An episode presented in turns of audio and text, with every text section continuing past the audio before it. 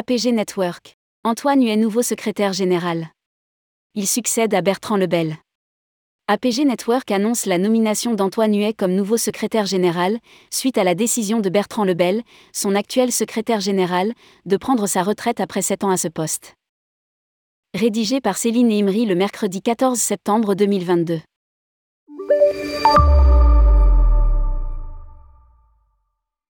Antoine Huet est le nouveau secrétaire général d'APG Network. Basé au siège social de la société à Paris, Antoine Huet prend en charge l'administration du réseau APG, en coordonnant en particulier la croissance continue du nouveau réseau de fret qui complète son réseau mondial de passagers de plus de 100 bureaux.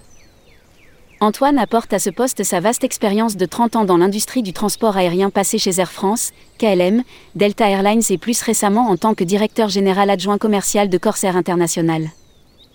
Richard Burgess, président du réseau APG, a déclaré Nous remercions Bertrand pour son dévouement total à APG au cours des sept dernières années et nous sommes maintenant ravis d'accueillir Antoine au poste de secrétaire général, apportant sa précieuse expérience non seulement dans l'industrie du transport aérien, mais également de travailler avec de nombreuses nationalités différentes à travers le monde, ce qui est un atout clé dans notre organisation mondiale.